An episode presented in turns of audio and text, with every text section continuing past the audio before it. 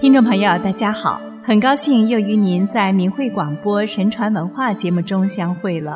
我是主持人心雨，欢迎您收听我们的节目。孟子曰：“三代之得天下也以仁，其失天下也以不仁。国家之所以废兴存亡者亦然。天子不仁，不保四海之内；诸侯不仁，不保社稷；卿大夫不仁，不保宗庙。”是熟人不仁，不保四体；今恶死亡而乐不仁，由恶罪而强久。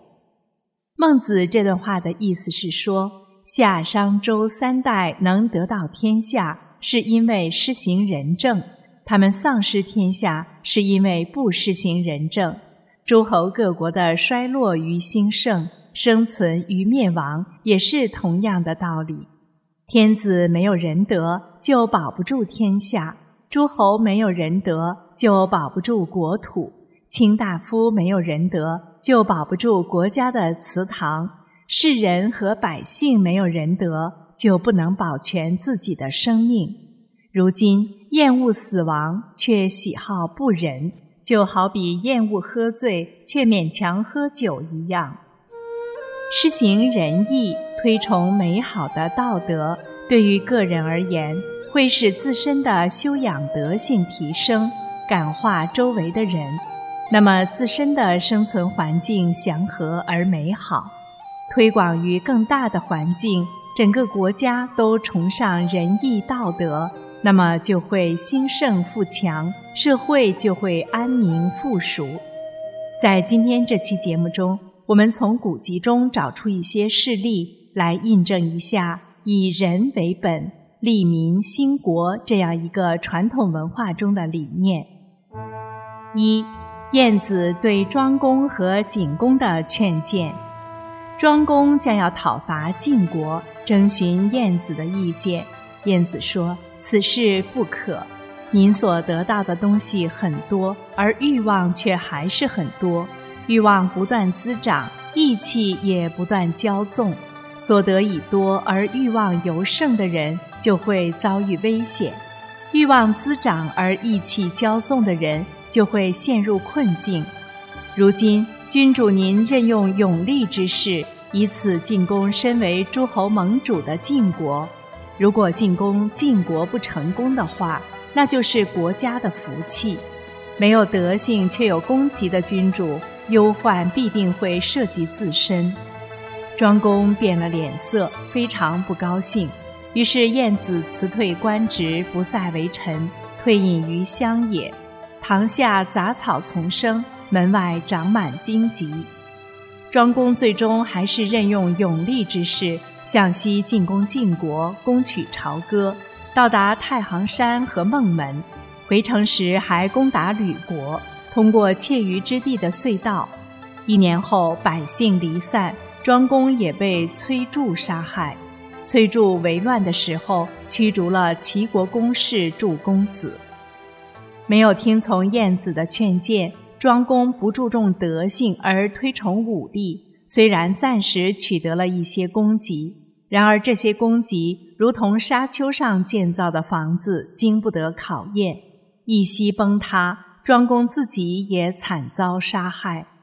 在与庄公类似的事件中，景公听取了晏子的意见，结果又如何呢？景公准备兴兵攻打鲁国，咨询晏子的意见。晏子回答说：“此事不可。鲁公崇好仁义，而百姓拥戴。崇好仁义的君主，国家就能安定；受民拥戴的君主。”军民就能和谐，伯禽治国的遗风犹存，因此不可攻打鲁国。进攻崇好仁义的国家，必遭不祥；危害安定祥和的国家，定陷困厄。我还听说，讨伐他国的君主，自身的德性足以使国家安定，政治足以使军民和谐。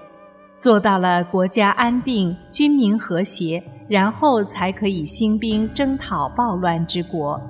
如今君主您嗜好饮酒，而行为乖僻，德性不能使国家安定，赋敛沉重而号令急切，政治上不能使军民和谐，德性不能使国家安定，就会有危险；政治不能使军民和谐，就会有动乱。自身上不能避免危险和动乱，却想攻打安定和谐的国家，这是不可以的。您不如整治齐国政治，等待鲁国国君自己治国混乱。到那个时候，鲁国臣民与君主离心，君主怨恨臣下，然后顺势讨伐鲁国，就会仁义深厚而获利众多。仁义深厚，敌人就会很少。获利众多，百姓就会喜欢。景公说：“你说得好。”最终没有去攻打鲁国。从庄公和景公的事例中，我们可以看到仁义道德对于国家的兴盛存亡是多么的重要啊！二，武举论台美而楚代。楚国的武举有一段著名的关于章华台的评论。从中可以看出，不失美德、推行仁德对于国家的重大意义。楚灵王费大力营建了华美的章华台，吴举指出章华台不美，因为它浪费如此大的气力，弄得国库虚空，民生凋敝，认为只有体现仁德的事物才是美的。楚灵王营建了章华台。和武举一同登了上去，说：“这台真美啊！”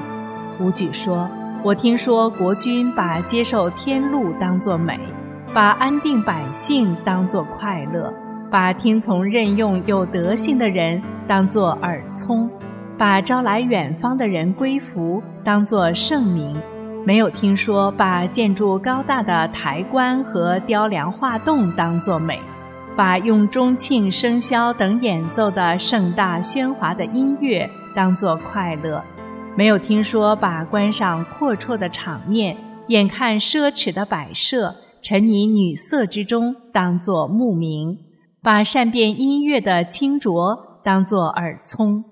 所谓美，是对上对下、对内对外、对大对小、对远对近都没有妨害。这才叫美。如果用眼睛看起来是很美，但乱取财用，是库藏虚空，这是刮取民财，使自己富厚而让民众贫困，有什么美呢？做国君的应与民众共处，民众已贫困了，国君怎么能富有呢？何况人的私欲太多，就会使道德仁义减少。不能施行道德仁义，就会使国内的民众忧愁叛离，境外诸侯抗拒为命。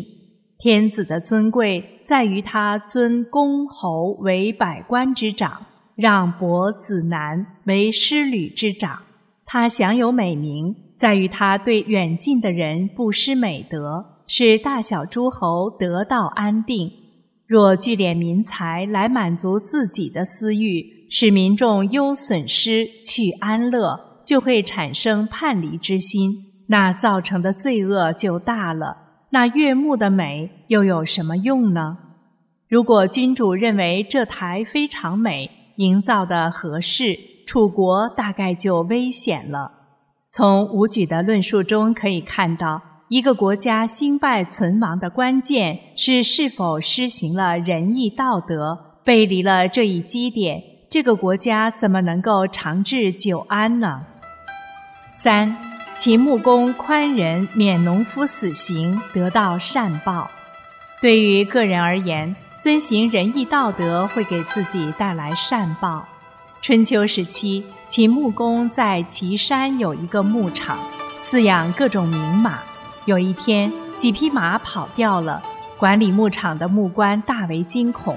因为一旦被大王知道，定遭斩首。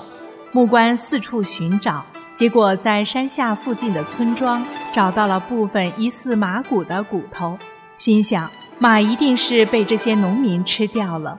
木官大为愤怒，把这个村庄的三百个农民全部判以死刑，并交给木工。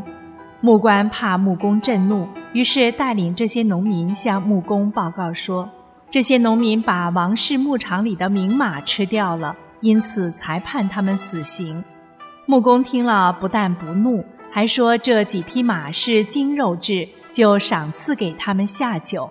结果这三百个农民被免除了死刑，高兴地回家了。几年后，秦穆公与晋惠公交战，陷入绝境。士兵被敌军包围，眼看快被消灭，秦穆公自己也性命堪忧。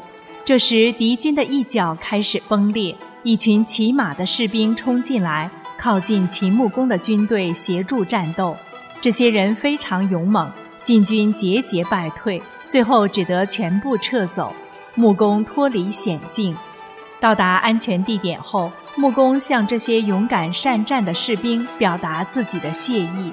并问他们是哪里的队伍，他们回答说：“我们是以前吃了大王的名马而被赦免死罪的农民。”秦穆公的宽仁一念之善，最终使自己得救。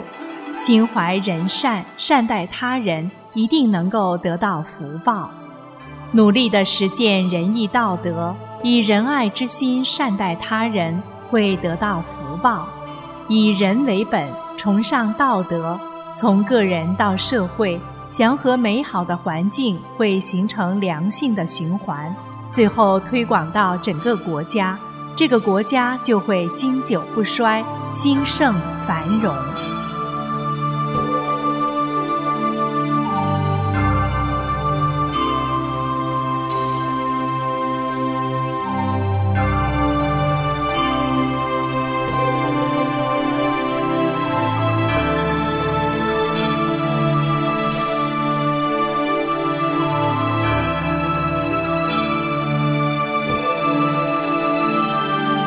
听众朋友，今天的节目就为您播送到这里，心语感谢您的收听，下次时间再会。